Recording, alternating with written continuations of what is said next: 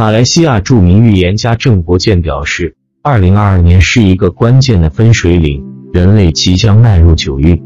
如果人类不做出改变，人类的大限将至，未来数年还会有其他的大问题接踵而来，比如经济、天灾人祸、国际纷争等等。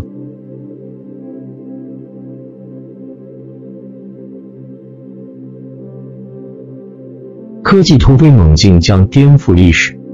科技的突飞猛进将会彻底改变人类数千年来建立的文明结构，历史将会被重新定义，世界会在冠病后再次进入另一个生存常态，未来将会进入虚拟的新纪元，虚拟技术将改变人类生活常态，元宇宙的发布印证了虚拟平行世界的即将到来，汽车将面临进化大革命，无人驾驶车技术将广泛被使用。能源短缺日益严重，依靠汽油驱动的交通工具将被淘汰，全面被电动车取代。飞行车会是未来一大趋势，未来世界的交通系统会被重新定位。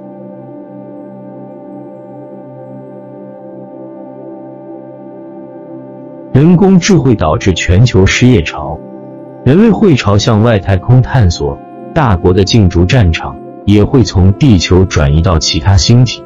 未来多国将竞相发掘适合人类居住的星球，从而衍生太空移民的梦想。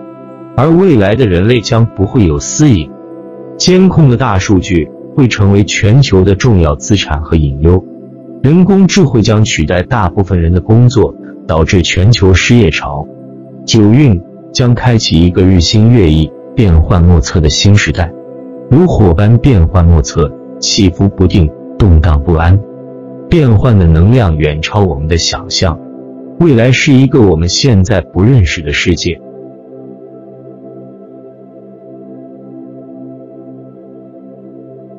后疫情时代将面临更大灾难，后疫情时代还有更多颠覆性的变化。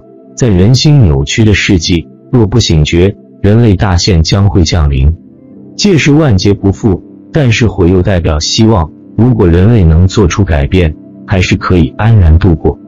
他呼吁每个人，不论对待人事物，都以善为依归。或许人类还有机会回归踏实安稳的生活。郑不健表示，在接下来的时间内，病毒的毒性可能会减弱，并且疫苗的防护能力也会有所下降。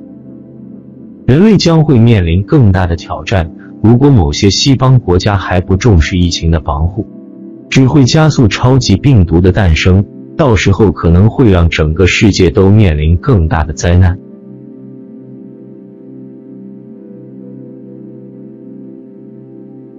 人类将见识到大自然威力，而郑伯健也预言，人类将会见识到大自然的威力。之前所有的好现象都是暴风雨来临前的宁静。从之前美国一夜之间遭遇了三十多起龙卷风袭击，印尼发生强震。还差点引发海啸，这种种异常现象似乎就是在提醒人类，保护环境已经迫在眉睫。而拿督郑伯健也说，这并不是灾难的结束，而是灾难的开始。寒冷的冬天和降雪只会让这个冬天更加难熬。随着气温的下降，活跃的病毒是否会产生变异，形成新的超级病毒呢？有人说。这些所谓的预言都是不准确的，都是假先知。但其实我们不妨换个角度思考一下：预言它只是起一个警示作用，就是为了让我们在面对不确定的未来时，及时做出调整和应对计划。毕竟，就算预言的一切都没有发生，未雨绸缪总比手足无措强多了。你说是吗？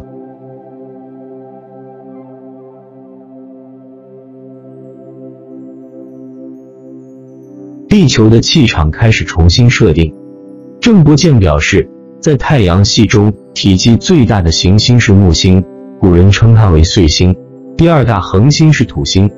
两个行星平均每二十年左右都会交汇，呈现一条直线状态，因此地球的气场也重新设定，开启了新的大运。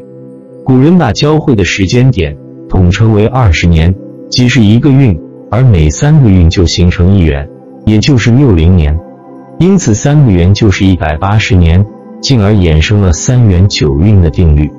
天时的元运代表的是世界的趋势、文化和格局的微妙演变。我们现在还处于八运，即是从二零零四年直到二零二三年尾结束。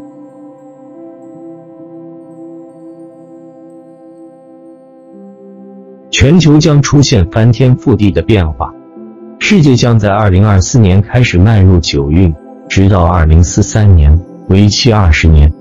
全球将会出现翻天覆地的变化，令人措手不及。九运对应着八卦中的离卦，是唯一五行属火的卦。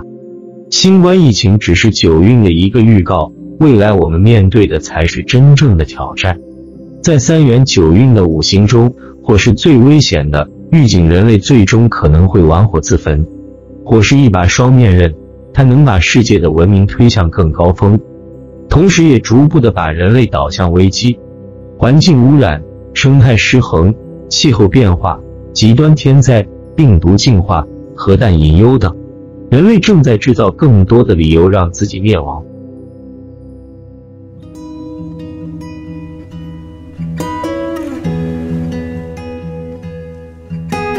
今天的分享就到这里，感谢你的收看。